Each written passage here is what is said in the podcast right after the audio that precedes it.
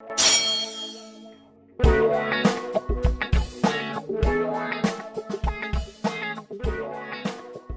¿qué tal gente? ¿Cómo están? Bienvenidos a Geek Supremos, el podcast que tiene más miembros que un centro de rehabilitación. Eh, pues bueno, como pueden ver en su pantalla, o a lo mejor ya escucharlo, pues eh, el día de hoy ya tenemos de vuelta a, a uno de los miembros supremos más antiguos y más viejo también. Ajá, cofundador, exactamente. Eh, de no Geek mames, sí es cierto, güey. Soy el más ruco de todos ustedes, güey. Sí, güey, bueno, de todos nosotros, pues de nosotros tres, güey. Sí, Eh, bueno, no, pero también participó Felipe, güey. sí, sí, claro. Sí, sí, güey, eres el más ruco. Eh, desde, sí, güey. desde el centro de rehabilitación me lo traje así de las greñas y le dije, sabes que ya, ya, ya. ya tienes Ya era necesario, güey. Ya era Sí, necesario. güey. güey, sí, sí, sí. Sí. Pues banda, muchas, muy buenas noches a todos. Antes que nada, muchas gracias por recibirme otra vez en sus corazones y en sus casas y en sus audífonos probablemente. Estuve recluido un par de días en el centro de rehabilitación, pero ya, ya, ya salí de la granja y ya todo chido. De la granja. Sí, ¿no? Así le dicen Sí, algunos. Sí, sí, güey. Pero bueno, antes de empezar con el capítulo ya 24, güey, de tu edad. No, no, ¿cuántos años No tienes? mames. 26, ¿no? ¿Cómo? Tú tienes 26, ¿no? Sí, a puntito de cumplir los 27 de mi Así hermano. es. Bueno, pues 24, el capítulo 24, que ya es de mi edad, güey. Este, les quiero eh, recordar, darle like, comentar, suscribir a, pues, este, al canal.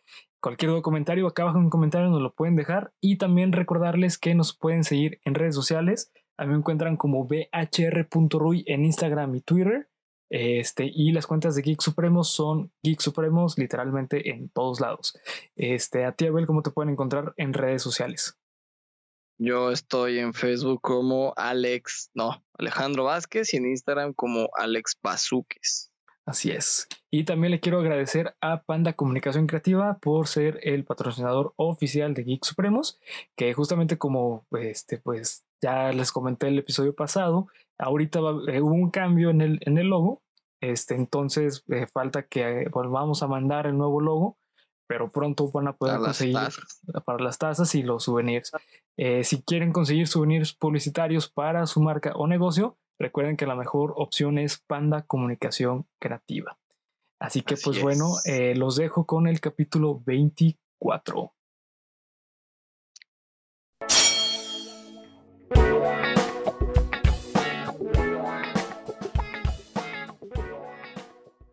Estás escuchando tu podcast favorito de cultura geek con comedia, en el cual yo, Bernardo Herrera, le voy a contar a mi amigo y compañero Ay, el cual está por fin de vuelta, Abel Cuevas. traído, Hola, banda. traído desde los eh, recovecos más oscuros. Y también a Desde las ustedes, mazmorras. desde las mazmorras, de las más oscuras, así es. Y también a ustedes el fenómeno cultural que conocemos como cultura geek. Y pues bueno, amigo, el día de hoy no me siento ni como niño hindú, ni como niño de convento, ni como niño de la sierra, sino como niño indemnizado por desastre natural. Porque al igual de semanas de estar separado de mi familia, por fin estoy de vuelta con mi carnalito para grabar. Me siento como back to home. No entendí la referencia, pero ¿no? ok. Ok. O sea que estuviste mucho tiempo sin grabar y como niño indemnizado. Sí, güey. está separado de su estuvimos familia. sin grabar. Así es, Hace un mes. así es. ¿Eh? Eh, y bueno, para todas las personas que extrañaban que eh, alguien no entendiera mis chistes, el día de hoy Abel está de regreso para no entender mis chistes, ¿ok? Aquí estoy yo. Así es. Y bueno, pues hablando de catástrofes, el episodio de hoy, carnal, vamos a hablar eh, de cómo la industria de los videojuegos en la actualidad, al tener una presencia sumamente importante en la economía eh, moderna, podemos hacer volar el mercado y dejar en todo, a todos en la calle como niño indemnizado. ¿Ok? Así que en esta ocasión les voy a contar sobre la polémica que surgió entre Reddit, eh, Wall Street y Ah, GameStop. Así es. Así que, pues bueno, primero que nada, ok. va.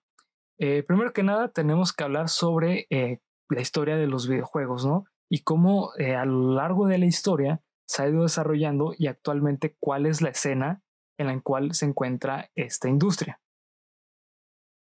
Así que bueno, pues comenzaremos un breve eh, resumen sobre los videojuegos a lo largo de los años. En su comienzo, los videojuegos eran no solamente eh, un medio de entretenimiento, sino que tenían un objetivo de investigación. Es decir, se utilizaba eh, softwares para realizar investigaciones. ¿Ok? Eh, y pues más que nada eran bastante primitivos, ya que contaban animaciones súper básicas y también outputs e inputs sumamente básicos. Es decir, un botón hacía una acción y otro botón hacía otra acción. Y ya. Y estas investigaciones normalmente tenían que ver con la reacción humana. Eh, por ejemplo, justamente hay una de las, eh, uno de los primeros videojuegos de la historia, que es OXO, que es una simulación de, de este, del gato o de tic-tac-toe, en el cual eh, pues, básicamente lo que se quería medir era la capacidad del humano en contra de la máquina. Y esto surgió en 1952, es el primer videojuego registrado en la historia.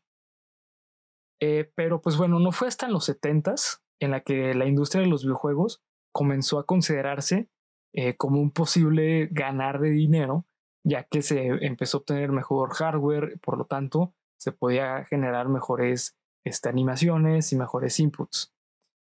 Eh, y también se empezó a considerar el traer los videojuegos al, pues, al mundo doméstico, es decir, hacer electrodomésticos para cada uno de los hogares ya que en esta época, eh, pues, se, se, quería generar centros de entretenimiento. Eh, los grandes líderes del mercado fueron eh, el Odyssey 2, el Intellivision y el famoso y mítico santo grial de todos los amantes de los videojuegos, que es la Atari 500, 2500, perdón. No, 2500, 5200 que es uno de los primeros videojuegos. La primera consola de videojuegos. Así es, a, nivel de masa. Sin embargo. Sí, sí, sí, o por lo menos la primera de sobremesa, ¿no? Sí, exactamente. Hasta donde tengo entendido, las primeras simulaciones o videojuegos eran para computadora. Y luego ya se hicieron específicamente para consolas. Exactamente, ya se buscaba el que la consola eh, pues fuese esta parte como Ah, ¿cómo decirlo? Extra. Eh, o sea, no, que no fuese, ¿cómo decirlo? Un, que eh, es un aparato específico para poder generar las animaciones. Sin embargo, en, eh, existían también comercios dedicados al entretenimiento de este medio. Y se encontraban las famosas arcade o las arcades. Mm. Los cuales son literalmente. Las maquinitas. Exactamente, que son gabinetes específicos para cada uno de los videojuegos. Es decir, si tú querías ir a jugar un videojuego, tenías que ir a jugar el arcade.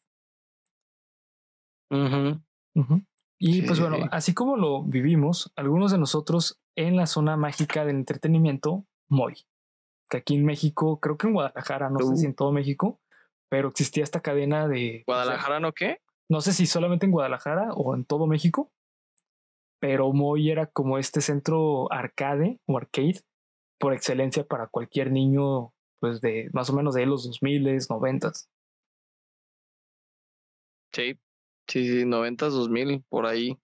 Sí. Sí, yo me acuerdo ahí haber visto las primeras máquinas de baile. Ajá. Este, eh, las de que aventar bolas de ¿cómo se llama? De básquetbol, güey, ese era mi favorito. Ah, sí. Pero sí, sí, y el de matar, güey, el House of Death. Sí, un clásico. Of, of, Dead era mi favorito. Sí, sí. Y también eh, lo, que después agregaron un este un Guitar Hero, güey. No sé si te tocó. Agregaron un Guitar Hero. También había uno de fútbol. Sí, de hecho sí. Sí, eran tiempos maravillosos aquellos, ir a cambiar tus fichitas en la llave de Moy y coleccionarlas porque eran de colores y todo ese pedo, sí. Sacaban ediciones especiales, güey, sí, era muy chido hasta que desapareció, maldita sea. Así es. Y pues bueno, en los años 80 fue una década sumamente importante de los videojuegos porque surgió eh, algo que se considera que fue la crisis de los videojuegos, ya que surgieron proyectos de consolas que intentaban innovar de manera Mm. contundente al mercado, pero terminaban peor que un niño indemnizado. en realidad no fue hasta los Por 90 negro. Sí.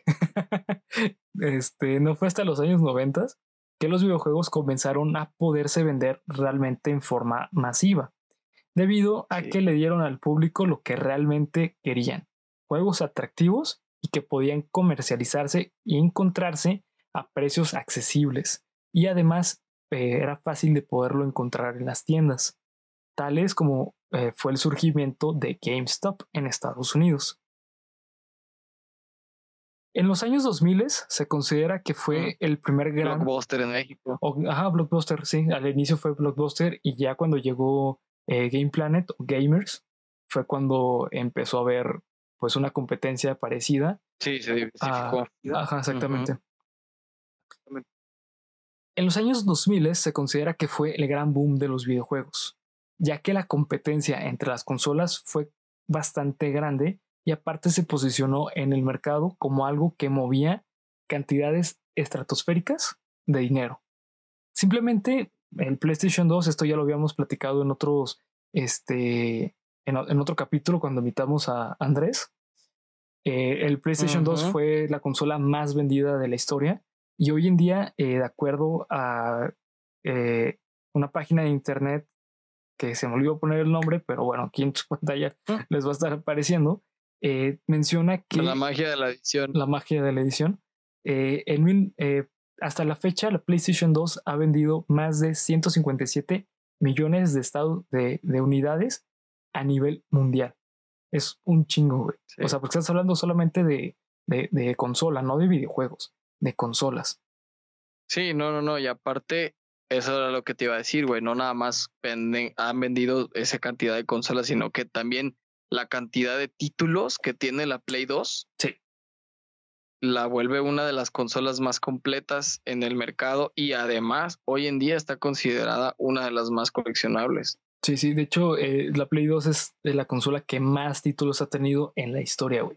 De hecho, creo que no va a Sí. volver a sacar, no va a volver a haber una, una consola con cantidad de títulos exclusivos, güey. Eh, Sí, no, no creo. sí, oye, No creo. Yo, no. ¿Mm?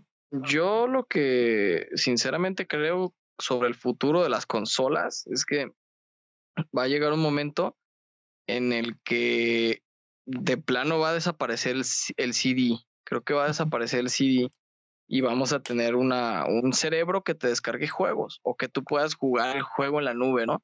Sí, sí. De hecho, es, lo que Este, intentó hacer Google. eso, Google, pues. ajá. Sí, sí, sí, junto con Microsoft, ¿no? Según yo. No, no, no, fue Sí. Google aparte, fue solo por Google. Pero también este Bueno, pero Microsoft tiene también Microsoft, su.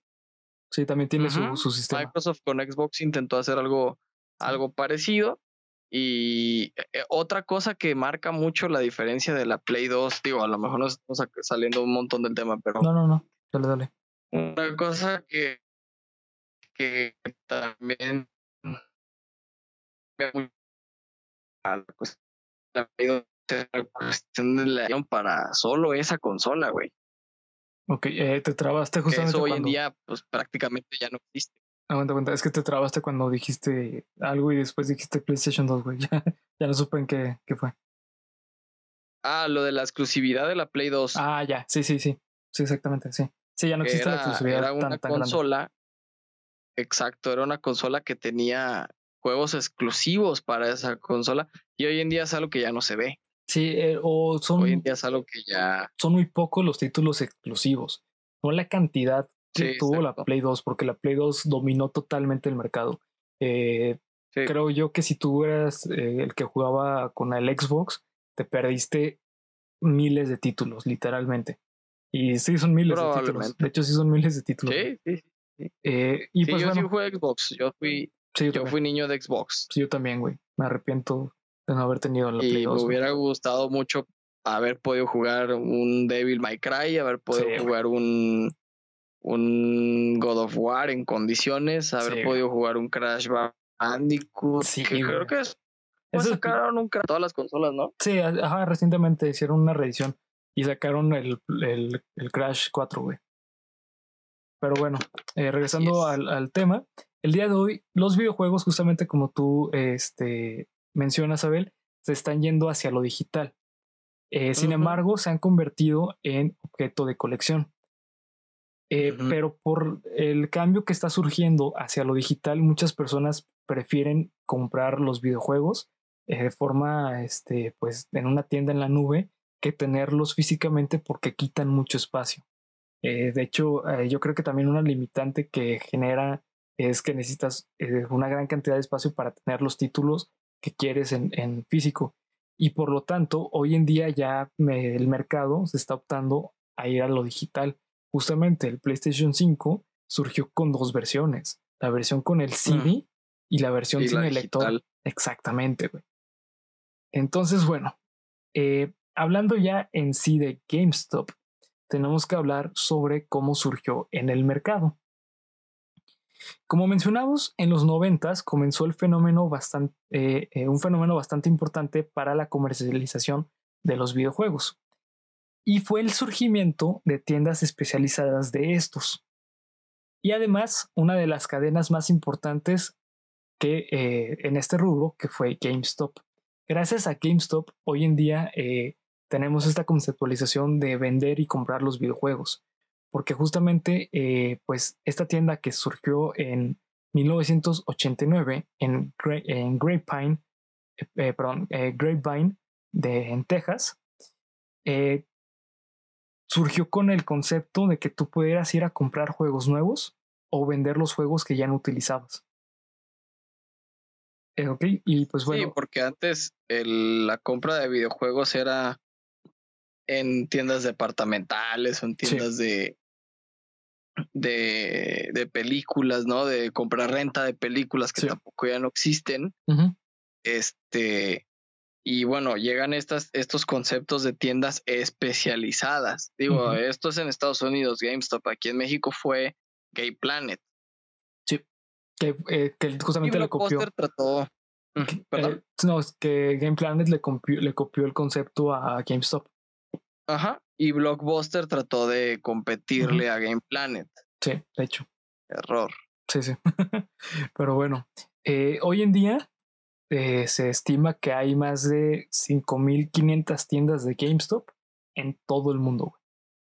O sea, en México no tenemos, pero alrededor del mundo, que es Estados Unidos, Nueva Zelanda y países de Europa, hay, hay creo que Inglaterra también, eh, hay este, tiendas de GameStop.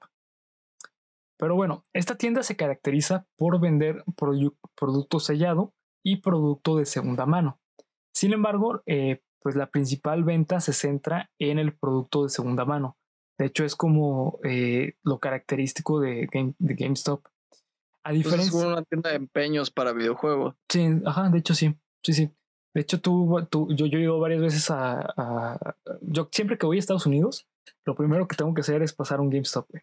Porque sé que voy a encontrar buenas ofertas. eh, O porque voy a encontrar el videojuego que a lo mejor ya es viejo, pero porque está de segunda mano lo puedo encontrar ahí, güey. Eh, pero bueno, Sí, diferen- y hasta donde tengo entendido, creo que GameStop tiene un formato, no sé si a lo mejor tú me lo puedes decir, pero creo que eh, GameStop tiene el formato como de concesión, ¿no? Tú pides cierto videojuego y si ellos no lo tienen, lo consiguen, Sí, sí, de hecho sí. O, lo pueden llegar seguir. Sí, o también lo, lo, bueno, lo, lo padre de GameStop es que al ser tan grande en Estados Unidos, es como, ah, ¿sabes qué? Déjate checo en el sistema y te puedo mandar a pedir uno desde, no sé, tú estás en, en California, te pido uno desde Nueva Ujú. York. Porque pues Ujú, se ujú. puede, ¿no? O sea, por la, por, por la, eh, ¿cómo se dice? Por la red que tienen.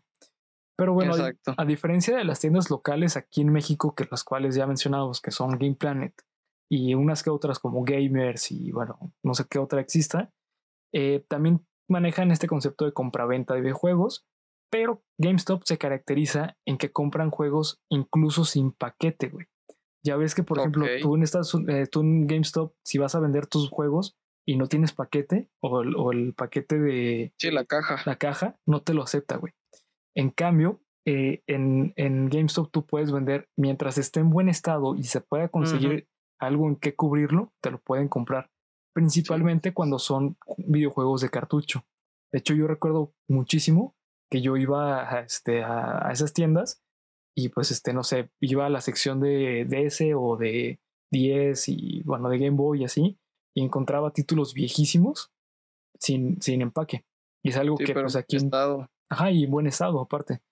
Eh, pero bueno, gracias a la digitalización de los juegos, las acciones eh, en cuanto a corporación bajaron de forma brutal de GameStop.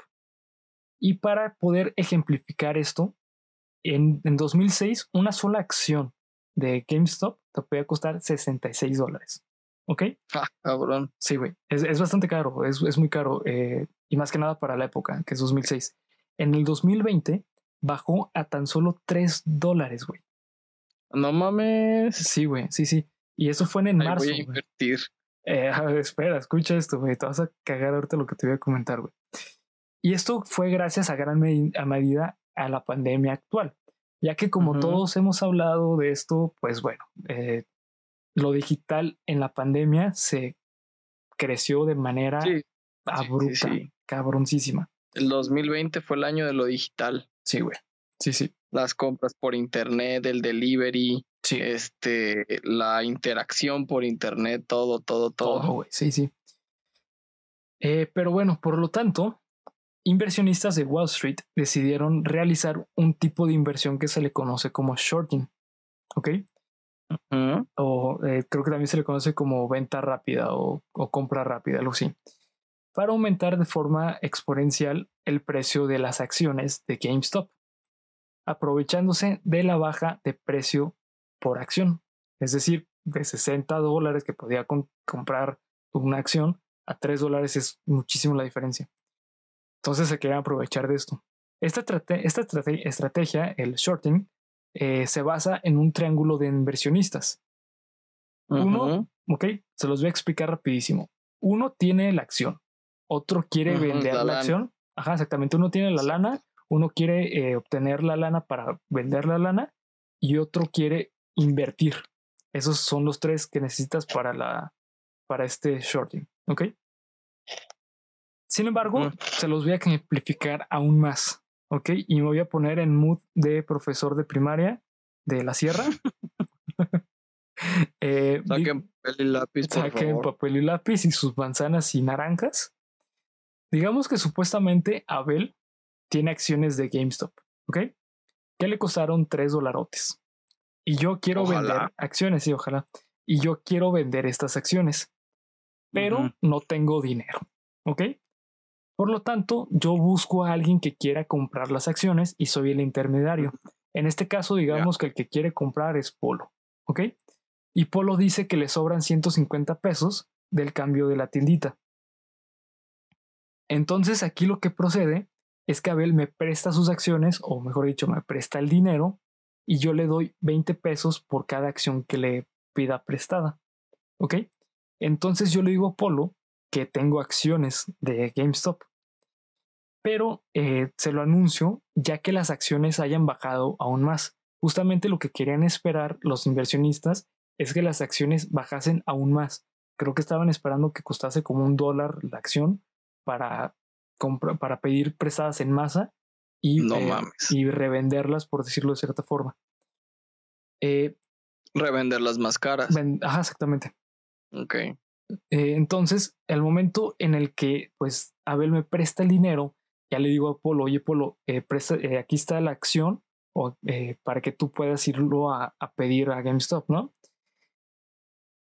Y pues bueno, esto genera eh, que haya movimiento en la bolsa, pero pues es un movimiento bastante, pues, no ético, ¿no? Porque te estás aprovechando de la situación de la empresa y de la situación de los que quieren invertir. Eso te iba a decir, ¿qué tan legal es hacer eso? O sea, totalmente legal. Yo finjo que tengo acciones de una empresa. Ajá. Que a lo mejor y todavía no las han vendido, pero digo que es cada, cada acción y la vendo. Es totalmente legal. Es totalmente. Sí, ¿no cae un poco en fraude? No, no es fraude, güey, porque sí estás prestando una acción. O sea, no estás, eh, o sea, no estás fingiendo que tienes la acción, sino que yo soy el intermediario. O sea, eh, estos son eh, Pero el fondos. fraude no viene sobre el valor agregado de lo que estás este, No, güey. compravendiendo. No, no, no hay fraude porque tú eres el, eh, ¿cómo decirlo? Tú eres el dueño de la, de la acción y tú la puedes vender como tú la quieras vender, güey. O la quieras prestar como la quieras prestar, güey. O sea, no hay, no hay un fraude aquí.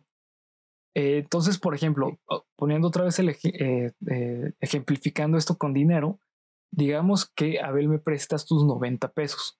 Yo por que me prestó estos 90 pesos le doy 20 pesos, ¿ok? Entonces yo llevo gastados hasta el momento 20 pesos. Al momento en que le digo a Polo que, que aquí está la inversión, pero ya vale menos, entonces se la vendo a menos costo. Entonces yo gané de eso, eh, no sé, de 90 pesos se la puedo vender en 60 pesos. Entonces al momento en que yo tengo 60 pesos, ya tuve de ganancia 30 pesos. Por, o bueno, o 40 Sí, güey, esto pesos. que tú nos estás diciendo, las matemáticas no, No, no, no te están- no dan. Sí, exactamente. No, bueno, el punto es que eh, yo gano este, este movimiento de shorting, el, el que se maneja con, con este tipo de inversión, gana normalmente eh, por muy poco. O sea, gana muy poco, pero lo hace en masa. Entonces obtiene muchas ganancias. El gran problema de ese tipo de inversión es eh, que puede haber pérdidas de manera estratosféricas, güey, enormes, ¿ok? Porque, eh, pues como Sí, les claro. digo, se basa en inversiones chiquitas, pero que son volátiles. Porque tú estás, pues, o sea, son que inversiones que te cuestan un dólar, pero al día siguiente te pueden costar 20 dólares, ¿no? Pues bueno, surgió eh, un problema con Reddit. Sí, es como, como querer comprar un pedazo de pan. Ajá. Es como querer comprar un pedazo de pan que a ti te costó seis pesos ujú, y, y dividirlo en 100 pedacitos y venderlo en un peso cada pedacito. Más o menos así, exactamente. Eh, pero bueno, como les digo, eh, surgió un problema con Reddit, ya que existe eh, un foro en esta red social que se conoce como Wall Street Bet, ¿ok? O Wall Street. Apuestas, en la cual organizaron la troleada más grande de la historia del Internet. No mames. sí. Sí, toda la comunidad de este subreddit o de este foro se pusieron de acuerdo en comprar acciones de GameStop para que éstas se inflaran de forma brutal. Llegando a estar, güey, ¿cuánto crees que ahorita cuesta más o menos una eh, acción de, de, de GameStop? Yo había leído un poco más de 100 dólares, ¿no? 300 dólares, güey. ¿Cuánto? 300 dólares. Sí, sí, sí, sí. O no sea- estoy muy familiarizado con lo que ocurrió. Algo leí en Instagram Ajá. de lo que había ocurrido. Y de hecho que se dieron cuenta de esta troleada porque si mal no recuerdo, a lo mejor lo vas a, a, a- a decir más adelante en el, en el episodio. Creo que alguien quiso subastarle un- una acción, ¿no? Algo así. Eh, no tal cual que lo quería subastar, sino que eh, se estaba especulando que eh, pues los inversionistas de Wall Street lo que querían era aprovecharse de esto y pues eh, comprar inversiones muy baratas o hacer esto de shorting y pues al fin y al cabo es aprovecharse de los demás. Entonces este subreddit no, Sí, o- sea, a lo que me refiero con esto es que nadie se había dado cuenta, güey. sí, no, no, no. Nadie, nadie se había dado cuenta hasta que empezaron como a decir, oye, güey, este, tengo acciones de 80 dólares, por ejemplo, güey, pero dame 100 y son tuyas, ¿no? Por ejemplo. Sí, sí. Ah, sí surgió algo parecido. Ahorita eh, te voy a contar qué fue lo que pasó. Sí. Eh, como les digo, hoy en día ya cuestan 300 dólares una sola acción de, eh, pues de O sea, la multiplicaron 100 veces, güey. Sí, o sea, eh, creció un 300%, güey. La verga. Tre- creció un 300% de su valor. Eh, lo más curioso de este caso, no sé si sabías, pero toda esta compra de acciones se, llevó- se llevó a cabo por medio de una aplicación que se llama Robinhood, güey. Ah, chinga. sí, güey. Hay una aplicación que se llama Robinhood que es para la compra de acciones o para inversiones. Entonces, eh, los de este subreddit dijeron, ¿sabes qué? Pues hay que irnos a Robinhood y ahí compramos las acciones. No sé si fue planeado para que se vea aún más chistoso la situación, güey, pero está muy irónico, güey. El problema con este Mm. tipo, con, con lo que pasó, es que las personas que hicieron estos movimientos tranza, es decir, el shorting, del, del shorting, el shorting, eh, fue que eh, pues al momento de pedir prestadas, eh, pues estas acciones las tienen que devolver, güey. Entonces pidieron prestadas devoluciones de 3 dólares que deben devolverlas ahora a un precio de 300 dólares. De 300 dólares. A lo mejor una sola acción no hay problema, güey, pero obviamente no lo hicieron con una sola acción. Lo hicieron con miles de acciones. Eh, ahora se, se, se- se cree que esto eh, llegó a afectar a, tanto a fondos de inversión que varios quedaron en bancarrota, güey. Y tuvieron, claro. y tuvieron que pedir préstamo de 2 mil millones de dólares, güey. Y para poder pagar. Claro, güey, porque son, son inversiones, o sea, son eh, acciones que valen 300 dólares, multiplícalo por 10, por 400, no sé, güey, por lo que hayan pedido.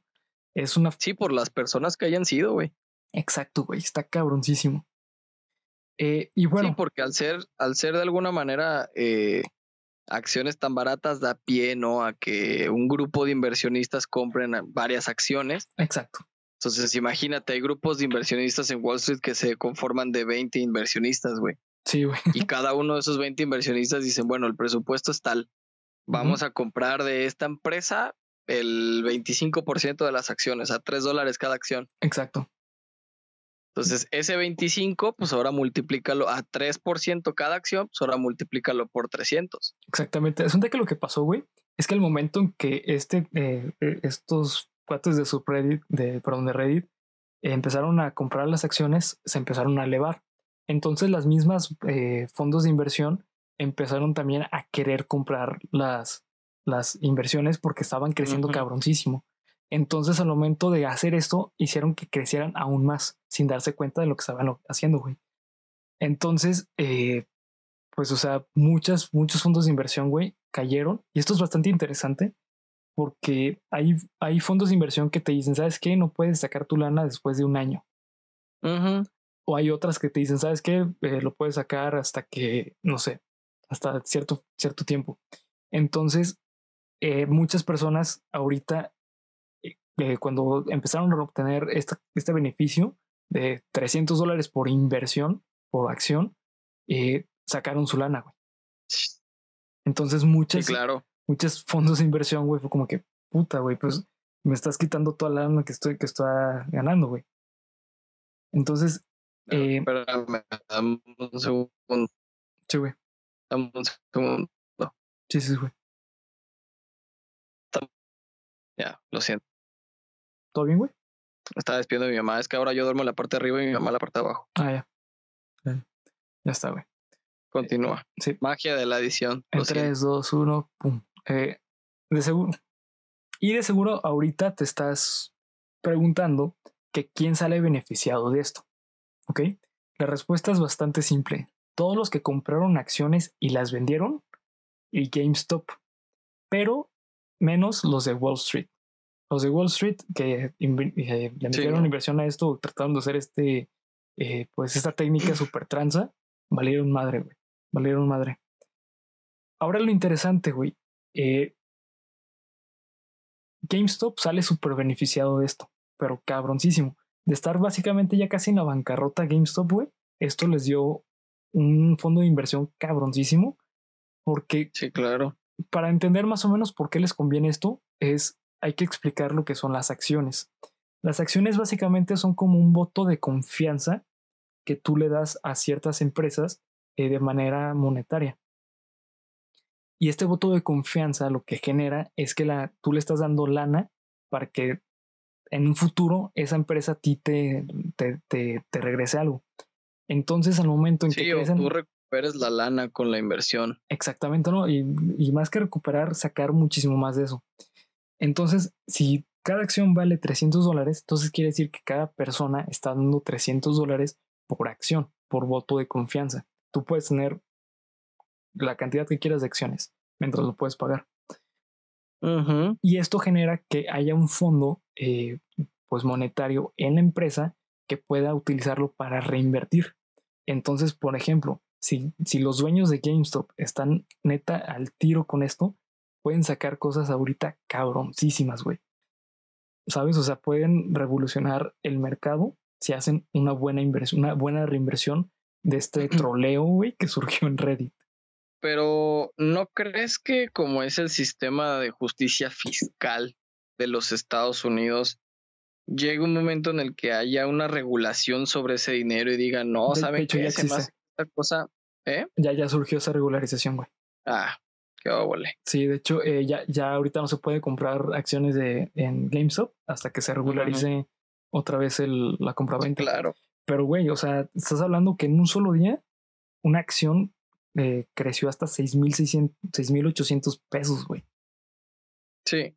O sea. Sí, de costar 60 varos. Exactamente. Entonces, ahorita no hay ningún problema. eh, si ya no puedes comprarle. El beneficio ya estuvo para GameStop, güey. Entonces. Sí, pero era lo que yo te decía. ¿No crees que con estas regulaciones que suele ser el gobierno estadounidense como muy estricto con ese tipo de regulaciones fiscales, ¿no crees que digo, llega un momento en el que digan él, ni los inversionistas ni GameStop, esa lana se queda en el fondo fiscal de la nación? No, porque es, porque es este, eh, es privado, güey. Es una iniciativa privada. Entonces, al ser iniciativa privada, no pueden agarrar el dinero así como si nada. Lo que sí pueden hacer es que eh, GameStop tenga que pagar mayor cantidad de impuestos. Que eso sí va a pasar. Sí pero no pueden quitarle la lana, güey. O sea, así de decirle, ¿sabes que está confiscada? Pues no, güey. A lo mejor mientras hacen una investigación o algo parecido, pero pues no, güey. O sea, al ser privado no tienen derecho de quitarle la lana, güey.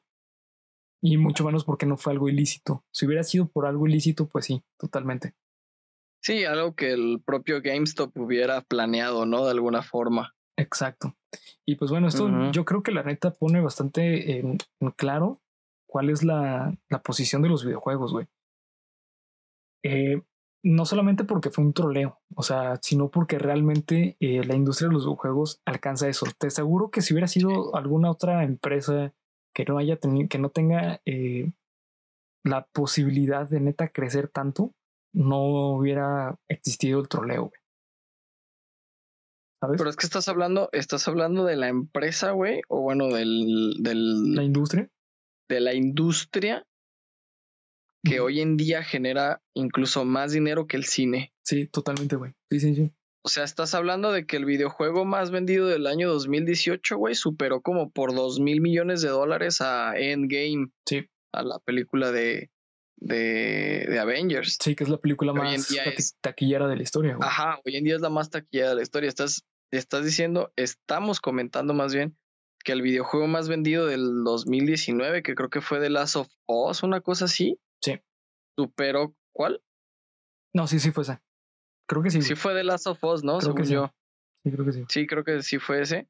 Superó en ventas a, una película, güey. O sea, ya, ya estás hablando de que es una industria que está superando en ventas al propio Hollywood. Sí, a Hollywood, güey, que... es más, y te la pongo peor, güey. Hollywood por llamar este, la industria del cine, ¿no? Pero está superando en ventas al propio Disney. Sí, sí, de hecho sí, güey. Sí, en, nuevamente en un solo aspecto, pues, pero, o sea, en, en un solo producto. Pero pues está cabroncísimo, güey. Es, es algo que realmente creo que eh, hace unos años no, no se iba a ver, güey. Hasta que empezó a venderse de manera tan eh, es que hace unos años yo creo que no habían descubierto exactamente. Hace unos años, desde mi punto de vista, no habían descubierto el hilo mercantil que era el videojuego. Sí. O sea, porque hoy en día yo creo que ya descubrieron que vender videojuegos en partes es el negocio. Sí, de hecho sí. O sea, porque tú antes comprabas, yo me acuerdo esa época de ir a comprar tu consola, ir directamente a San Juan de Dios o a la Friki Plaza que te le pusieran el chip para poder comprar este tus videojuegos piratas y empezar a jugar, güey, ¿no? Porque el videojuego estaba completo. Sabías que si pasabas un nivel, sabías que si completabas alguna misión, etcétera, ibas a seguir desbloqueando cosas del mismo juego. Hoy en día eso es más complicado que suceda. Sigue existiendo la piratería, por supuesto. Pero es mucho más complicado que suceda porque ahora eh, las empresas de videojuegos pues ya se dieron cuenta de que existe esta problemática ¿Y qué fue lo que hicieron? Pues te vendo el juego en partes. Sí, de hecho sí. ¿No? Algo que no te permiten ahora los videojuegos piratas. O sea, este, tengo entendido hasta cierto punto que tienen una especie como de restricción en donde hay videojuegos que para poder tú acceder a cierto contenido tienes que estar a huevo conectado a internet y hay algunos vendedores piratas que te dicen, este es únicamente el juego. O sea, no puedes conectarte a internet, no puedes hacer DLCs, no puedes vincular una cuenta de tu Microsoft eh, Xbox o una cuenta de, de, PlayStation. Este, pero yo creo que hace años no, las empresas yo creo que no se habían dado cuenta de este hilo mercantil. Sí, tan volátil que son los juegos, güey. Exacto, exacto, exacto, exacto. No, y aparte hoy en día, o sea, güey, ¿cuál? Yo me acuerdo por ejemplo, cuando recién salió el Game Boy Advance. Ajá. Por allá de 2004, 2002, más o menos. 2002, Simón. No, el, el, primer Game Boy Advance salió en 2002. Sí, sí. sí el, este, y el juego en sí. Digivice. ¿Cómo? El que parecía Digivice. El que parecía Digivice, exactamente. El que tú dices en 2004 fue el SP. El SP. El Game Boy Advance SP. Sí que a mí sí se me hacía más incómodo, güey, porque estaba como más chiquito y los, los botones estaban más pegados. Pero bueno, este, yo recuerdo en aquel entonces eh, el Pokémon Ruby costaba como muy caro, si mal no recuerdo, 350 pesos, 400 pesos. Hoy en día los últimos juegos de Pokémon que salieron para Nintendo Switch costaban 1600 cada uno. Sí, güey, 60 dólares. Exacto, exacto.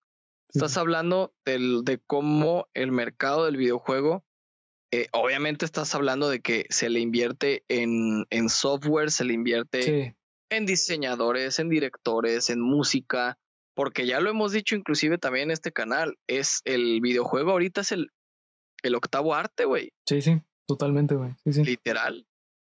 Sí, sí, literal. Y la neta es que está muy cabrón, güey, porque eh, también, justamente como mencionas, se, se, tiene que invertir al videojuego de una manera brutal, güey. Y si tú como GameStop, güey, eres una de las principales compañías que promueve los videojuegos, creo yo, güey, que lo ideal es que ese lana que se están ganando, güey, por una pendejada, lo reinviertan en la industria del videojuego, güey. Tienen que salir con algo ahorita chingoncísimo, güey. Y más que nada porque GameStop... ¿qué pudiera, ser algo chingón, güey? ¿Qué pudiera ser una tienda que se dedica a la distribución, güey? ¿Tener un, una especie de Amazon para videojuegos? Pues podría ser, güey. O, bueno, yo pensándolo como algo novedoso, que saquen una nueva, este, no sé, eh, que apoyen a la industria del videojuego para que el desarrollo, güey, ¿sabes? Una nueva consola. Una desarrolladora de videojuegos. Ajá, algo, güey. Podrían sacar algo chido, güey. Eh, o una versión en línea de para poder vender ahí los juegos, güey. Si les está pegando que no están vendiendo, güey, que, que saquen de esto algo, algo provecho, güey.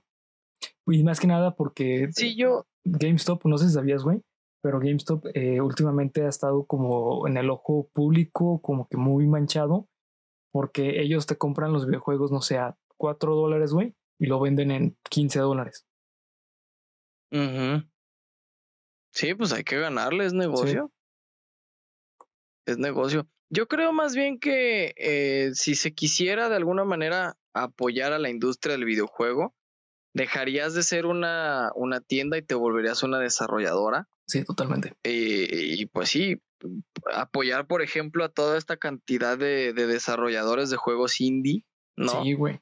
O sea, imagínate, por ejemplo, un Cuphead hecho por un estudio que claro que no lo necesita. El juego fue un juegazo y pegó y está muy, muy bien hecho. Pero hay muchos Cupheads que no han pegado así, güey. Exactamente. Eso es a lo que yo iba. Imagínate juegos de ese estilo como Cuphead, que por alguna razón pegó muchísimo. Sí, güey. Es un juegazo, la neta es, que es un juegazo. Sí, sí, sí.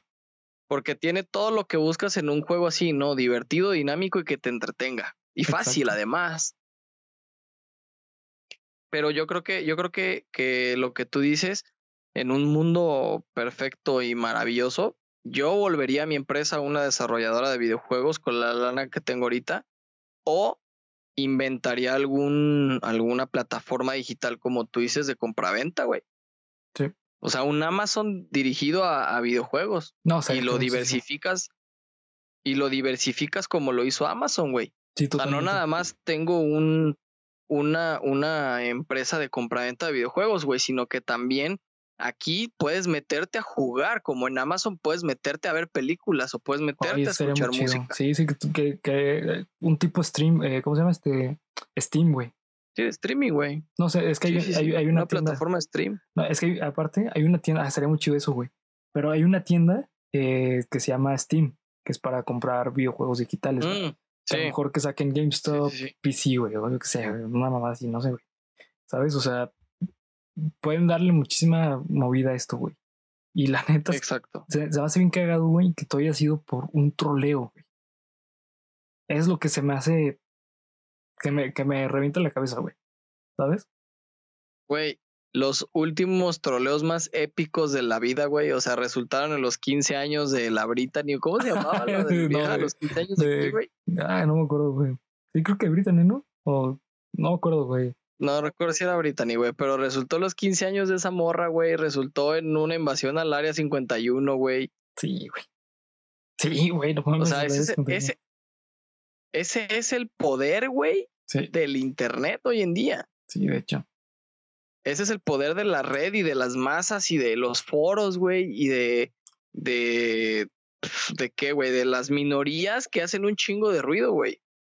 Exactamente, güey. Que yo creo que esa es otra lectura que se le puede dar a esto que acaba de ocurrir con, con, con GameStop, ¿no? Independientemente de lo que ellos decidan hacer con la lana que ahora ya tienen. Sí. Creo que la otra lectura que se le puede dar es, güey, no nada más lo que influye en los videojuegos en la sociedad hoy en día, sino también lo que pueden llegar a ser las redes y las masas, güey. Las masas, sí, güey. Sí, está muy cabrón, güey. Eh, la neta, no, no, sé en qué vaya a resolverse esto, pero eh, ahora sí que parece como de cuéntamelo nuevo, güey, porque después les voy a contar qué va a pasar de esto, güey. Porque definitivamente estoy seguro que va a haber una consecuencia muy cabrona de esto, güey. Estoy segurísimo, güey. Así que, pues, pues, mira, ojalá sea una consecuencia que no afecte ni a compradores, ni a inversionistas, ni a vendedores, porque, insisto, con la, con lo estricto que son los Estados Unidos fiscalmente, puede incluso, eh, te repito, a pesar de que la explicación que hace es muy buena de que no es un fraude, puede incluso malinterpretarse la intención de la empresa e incluso pueden cerrarla, güey. Sí, sí, puede haber consecuencias penales ahí. O sea, no, no, dudes que a lo mejor este, se encuentre por ahí, güey, que uno que lo organizó todo este pedo era parte de GameStop, güey. ¿Sabes? O sea, sí, puede, pasar. haber muchas cosas. Eh, porque sí, justamente, pues no sabemos realmente quién, eh, quién tuvo la idea de esto o si, si ya salió el peine. Acá abajo en comentarios, pues este, coméntenlo pero yo tengo entendido que hasta el momento no se sabe quién fue quien realmente empezó este empezó la organización en Reddit, güey. O lo que puede pasar es que Estados Unidos su, y su régimen fiscal o su pues no es que no, su hacienda, no sé, güey, su sistema de acción tributario, este lo que puede pasar es que, a ver, bueno, ok, está bien. Lo que tú dijiste, güey, está bien Reddit, tú, Reddit, este, GameStop, tú ya tienes tanto, tanto dinero invertido porque una acción no se convierte en dinero real hasta que no, hay un, no se paga. Ajá, exactamente, hasta que no haya algo a cambio. Forma. Exactamente. Entonces, puede pasar que Estados Unidos le diga a GameStop, bueno, pues, eh, ¿cuánto dinero dices que tienes? Ah, un millón de dólares. Ah, perfecto. Me vas a pagar a mí de puros impuestos un millón y medio. Sí. Y entonces lo que va a pasar es que la empresa se puede declarar en bancarrota por no poder pagar en impuestos. Sí, sí, es muy posible, güey. Sí, sí, es posible. Entonces, este, la neta. Por eso te digo. Sí, sí, es un caso muy interesante. Eh, creo que fue un caso un poco técnico, pero creo que estuvo cotorro. Eh, no sé cuánto llevamos de grabación, pero este, creo que fue, va a ser un capítulo corto. Así que, pues, este. Cortito. Sí, cortillo. Pero, pues, la neta, sí, eh, banda, la neta, también tengan cuidado en qué invierten justamente por este tipo de cosas. Eh, justamente el Bitcoin es otro ejemplo perfecto de lo que es eh, tan volátil la inversión y creo yo que muchas personas están dándole al Bitcoin sin realmente cómo, saber, cómo saber invertir, güey. O en general. El Bitcoin, creo que yo soy optimista con el Bitcoin. Yo eh. también, Yo güey, tengo sí, una opinión optimista con el Bitcoin. Sí, yo también, nomás que el pedo, güey, es que la gente no está sabiendo cómo invertir. Sí, Eh, porque No, o como sea- ahorita está tan volátil, güey, muchas personas creen que es meter lana así cabroncísimo, pero no, güey. sí, Es sí, meter sí, poquito, güey. Sí, no, o sea, con el Bitcoin me queda claro que el, el todavía no es el, el momento. No, güey. Hasta que ya, No es el. hasta que ya se pueda utilizar de manera eh, más cotidiana el Bitcoin, es cuando va a estar en el boom cabroncísimo. Sí, sí, sí, sí, coincido, coincido plenamente. Creo que lo del Bitcoin es un tema bastante interesante a debatir, Sí, güey. porque estás hablando de que mucha gente lo plantea o lo, lo, lo propone como la moneda del futuro, güey. Sí, sí. Sí, güey. O sea, no recuerdo en qué podcast lo escuché por ahí en internet que estaban hablando precisamente de esto de una nueva oleada que se viene, que es la economía digital. Sí. Porque obviamente todo ahorita se va, se va a manejar por transferencia bancaria, güey, por Sí. depósito, por sí, sí, sí. Y dentro de ese podcast, uno de los panelistas decía, bueno, es que estamos dejando, ahorita todo el mundo está enfocado en la mejor aplicación para poder distribuir y almacenar tu dinero, ¿no? Ujú. pero se están olvidando del Bitcoin. El Bitcoin es una moneda que tú le metes y le metes y le metes y hasta ahorita lo único que ha hecho es crecer. Sí, güey. Sí, ¿cuánto- ¿Lleva qué? ¿Como tres años? ¿Cuatro años? El Bitcoin lleva como cuatro años en el mercado más o menos. Sí, güey. Ha tenido altas, ha tenido bajas, güey, pero eh, la, la- en sí la, la gráfica es hacia arriba, güey. Sí, pero el problema Es con cae. el. Bitcoin es que cuando ha tenido bajas, Sí, hay son-. Sí, muy bajas, güey. sí, sí. Es que es muy volátil, güey. Muy, muy bajas. Es justamente lo que pasa con este tipo de inversiones que eh, Sí, eh, son por voto de, de, de confianza, güey. Porque eh, claro. no hay algo que fundamente por qué el Bitcoin tiene que valer tanto. O sea, es simplemente yo quiero que valga tanto porque hay tantas personas que están eh, metiendo lana ahí. Entonces, por Sí, eso es tan sí, volátil, sí. güey. Y no existe como tal, por ejemplo, como en Wall Street o no, la bolsa de valores o no, no existe como tal un medio Ajá, regulador que diga, no, el Bitcoin vale esto. exacto. O sea, porque llega alguien y dice, compro, no sé, acciones. Es que el Bitcoin no estoy del todo seguro si son acciones o son. Ay, tiene otro nombre. Pero bueno, gasto 5 millones de dólares en Bitcoins y los vendo en 10 porque Ajá. ya compré 5 millones, güey. sí, claro. Y son míos. Sí, sí. Sí, no, y de hecho, el no hay Bitcoin, un. lo, lo chido del. Bitcoin es que tú lo puedes, o sea, si lo meto hoy, güey, lo puedo, lo puedo sacar hoy.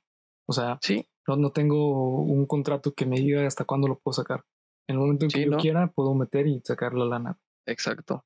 Y ese, ese es el problema Sí. del por qué es tan volátil. Sí. Porque no existe un organismo regulador del. Bitcoin. No, no, no.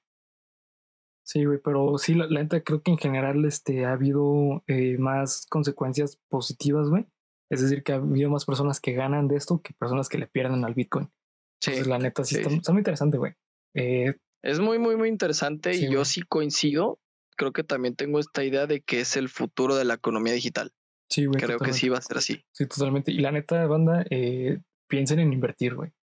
Creo que lo mejor que Sí. pueden hacer con la lana es invertirla. Eh, yo llevo años invirtiendo y la neta es lo que mejor me ha funcionado. Obviamente no tienes que vivir de eso, al menos de que tengas una inversión muy cabrona o algo, una fuente muy cabrona, pero la neta sirve muy, muy, muy, muy cabrón. Sí, sí, sí. Yo también coincido lo mismo. Sí, de hecho, Este, justamente inver- hoy, hoy en día una de las este, mejores empresas para, para invertir es Amazon. Sí, claro. Amazon y Google. Sí. Sí. Son las dos mejores. Lo que en su momento fueron Yahoo y Ajá. fueron este IBM. IBM. IBM sigue muy Oye, buena, ¿eh?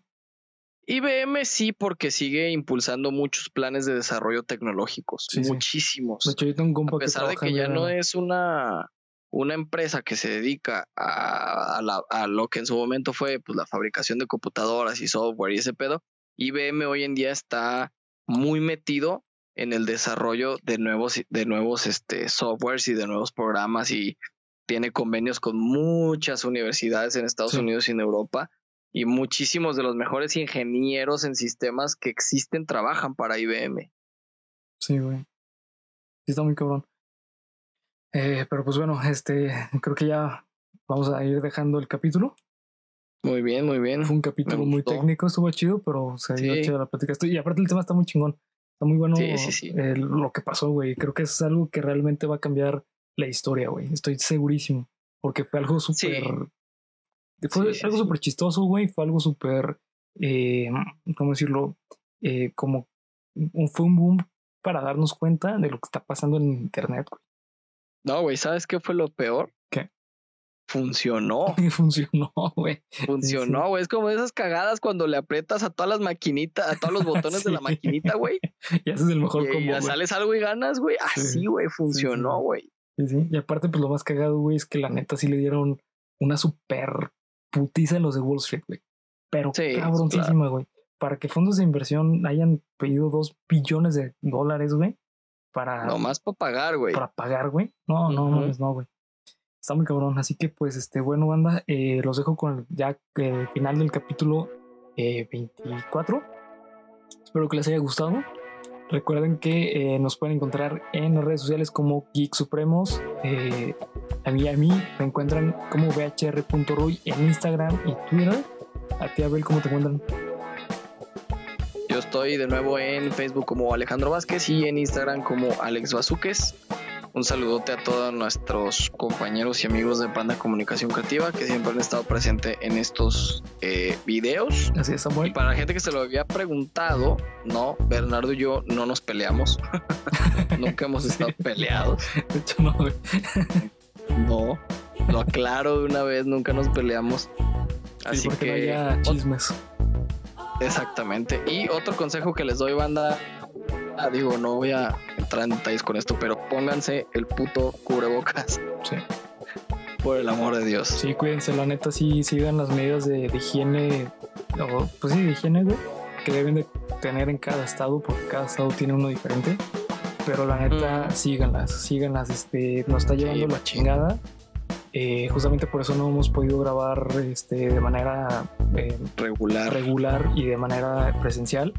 Pero pues bueno, este, justamente como GameStop nos tenemos que actualizar, nos tenemos que llevar este, a, a la tendencia.